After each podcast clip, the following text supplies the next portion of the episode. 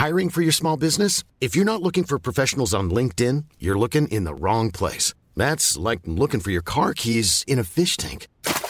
LinkedIn helps you hire professionals you can't find anywhere else, even those who aren't actively searching for a new job but might be open to the perfect role. In a given month, over 70% of LinkedIn users don't even visit other leading job sites. So start looking in the right place. With LinkedIn, you can hire professionals like a professional. Post your free job on linkedin.com slash people today.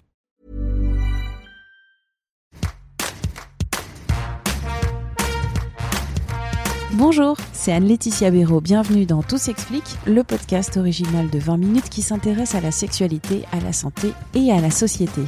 Aujourd'hui, qu'est-ce que l'addiction sexuelle? Quelles sont les manifestations de cette addiction? Que peut-elle révéler et comment la soigner?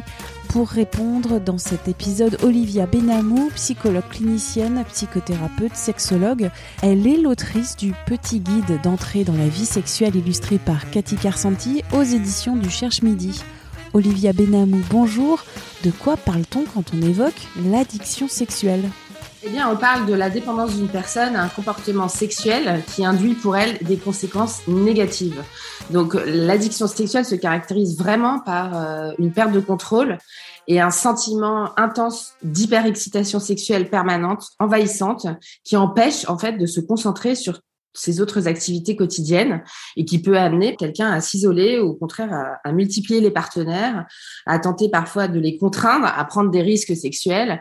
C'est quelqu'un qui va, par exemple, euh, même sur son lieu de travail, euh, aller aux toilettes pour euh, se masturber compulsivement et qui ne va pas pouvoir lutter contre ce besoin irrépressible. Qui peut être concerné par l'addiction sexuelle? Tout le monde potentiellement. L'addiction sexuelle n'est pas une maladie, c'est pas quelque chose qu'on attrape. C'est souvent le, la manifestation en, vérité d'une souffrance psychique. C'est un moyen de court-circuiter un malaise interne. Finalement, l'addiction sexuelle c'est un peu comme toutes les addictions, c'est-à-dire euh, le fait de consommer euh, des produits ou des addictions comportementales de type euh, troubles du comportement alimentaire, anorexie, boulimie.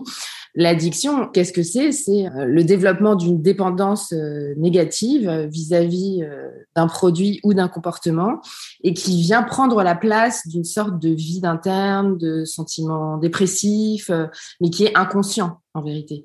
Donc c'est une sorte d'hyperactivité frénétique ou d'hyperconsommation de donc différents produits ou comportements qui nous éloignent de nos pensées en fait. C'est une manière de faire diversion et de fuir un malaise intérieur. Et c'est vraiment quelque chose qui qui mérite d'être euh, pris au sérieux et accompagné euh, sur le plan psychique. C'est quoi les manifestations possibles de l'addiction sexuelle?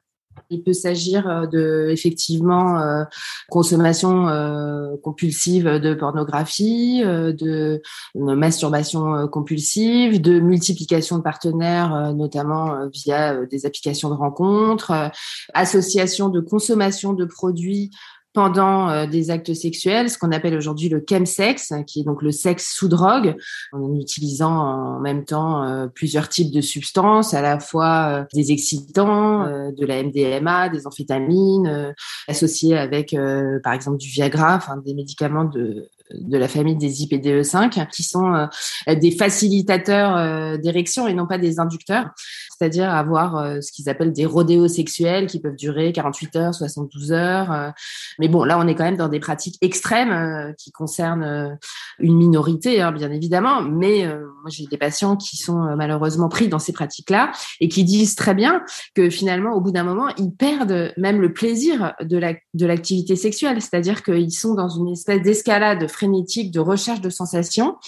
Mais à force, il n'y a même plus de sensations, c'est-à-dire qu'il y a une forme d'anesthésie et tout ça sert à, à court-circuiter des pensées négatives, un sentiment de vide intérieur, de mal-être. Euh, et dans ce cas euh, de figure extrême, euh, il y a très souvent besoin d'être hospitalisé pour pouvoir couper net avec ce type de pratique qui peut conduire aussi à la mort, hein. soit par overdose de produits, soit par les idées suicidaires que ça peut parfois déclencher, par la décompensation de pathologies psychiatriques. Bon, Là, encore une fois, on est, on est dans des cas de figure extrêmes.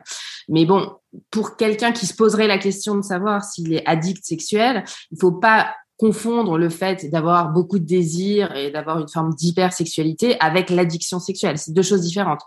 En fait, je pense que le critère essentiel à retenir, c'est le fait de sentir qu'on est débordé et qu'on ne peut pas se passer de sexualité. C'est-à-dire à partir du moment où on est un peu dans des situations de ce qu'on appelle le craving par rapport à l'alcool, c'est-à-dire euh, quand on est en état de manque et qu'on a besoin de boire tout de suite un verre d'alcool, eh bien le passage à l'acte sexuel euh, comme ça euh, qui est euh, indispensable, qui va amener, par exemple, euh, je sais pas moi, faire appel à du sexe sur Internet avec euh, des partenaires tarifés ou non tarifés, voire à agresser sexuellement des personnes, parce que c'est ce qui peut aussi conduire à, à des passages à l'acte violents. Là, il faut absolument consulter et et bien en amont. Enfin, si c'est possible, malheureusement, euh, il y a beaucoup de honte qui est associée en fait à ces pratiques-là. Et les personnes qui souffrent euh, d'addiction sexuelle souvent ne savent pas à qui s'adresser et euh, essayent de trouver des solutions par eux-mêmes. Mais très souvent, euh, on se tourne vers une consommation de produits destinés à éteindre le feu entre guillemets ou à, à essayer de s'apaiser. et c'est assez compliqué, mais c'est un vrai sujet de société, je pense. À quel âge on peut devenir euh, addict au sexe? C'est plus jeune, dans la vie adulte? En ce qui concerne euh, les adolescents et les jeunes adultes, euh, au début de sa vie sexuelle, on peut être en difficulté pour envisager de pouvoir avoir un partenaire, on peut avoir des complexes physiques, on peut se douter de soi, surtout quand on se compare au modèle que nous présente la pornographie. Et on peut finir par éviter la vie sociale réelle et se réfugier dans visionnage compulsif euh, de pornographie et de la masturbation pour compenser en fait une difficulté à aller vers les autres dans la réalité et à vivre des premières expériences amoureuses et sexuelles. Donc, disons qu'on peut trouver les, racines de ce type de comportement dès euh, l'adolescence et euh, les premières années de vie adulte, quand on est trop inhibé pour pouvoir vivre dans la réalité des expériences sexuelles comment surmonter ces difficultés, comment les dépasser, mettre fin à cette addiction sexuelle et vivre mieux la première chose, c'est de ne pas rester seul avec ces questions et euh, d'essayer de trouver un professionnel avec qui explorer le sens et la fonction de cette addiction sexuelle, parce que ça sert toujours à quelque chose. Même si c'est pour faire diversion, il faut comprendre en fait si c'est quelque chose qui est destiné à masquer euh, une dépression ou un sentiment de vide intérieur, de solitude, d'isolement, de mal-être. Euh, moi, j'ai rencontré plusieurs patients qui sont dans ce genre de situation et qui sont très très mal à l'aise pour vivre leur sexualité en vérité et qui utilisent euh, des produits pour se désinhiber et ces produits induisent ensuite euh, des comportements addictifs. Donc euh, c'est un peu un cercle vicieux et tant qu'on n'a pas compris en fait pourquoi et à quoi correspond cette cette addiction sexuelle, qu'est-ce qu'elle vient masquer ou qu'est-ce qu'elle vient révéler, on va continuer sans fin en fait. C'est une forme de, de cercle vicieux. Donc, je pense que le meilleur moyen, c'est de pouvoir en parler à un professionnel qui puisse euh, aider. Alors, il y a maintenant de plus en plus de lieux de prise en charge pour ce type euh, de difficultés et les prises en charge les plus efficaces conjuguent euh, le fait de consulter un addictologue et un psychologue, psychosexologue, pour traiter les deux dimensions de ce problème d'addiction sexuelle.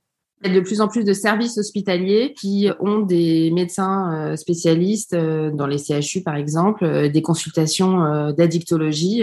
Et dans les consultations d'addictologie, il y a maintenant des professionnels spécialisés dans l'addiction sexuelle, le chemsex, etc. Merci à Olivia Benamou pour cet entretien. Tout s'explique, c'est le podcast Sexualité, Santé et Société de 20 minutes que vous retrouvez sur toutes les plateformes d'écoute en ligne. N'hésitez pas à vous abonner, c'est gratuit et vous retrouverez déjà notre cinquantaine d'épisodes déjà diffusés. Pour nous écrire, une seule adresse audio 20minutes.fr. On se retrouve la semaine prochaine. D'ici là, portez-vous bien.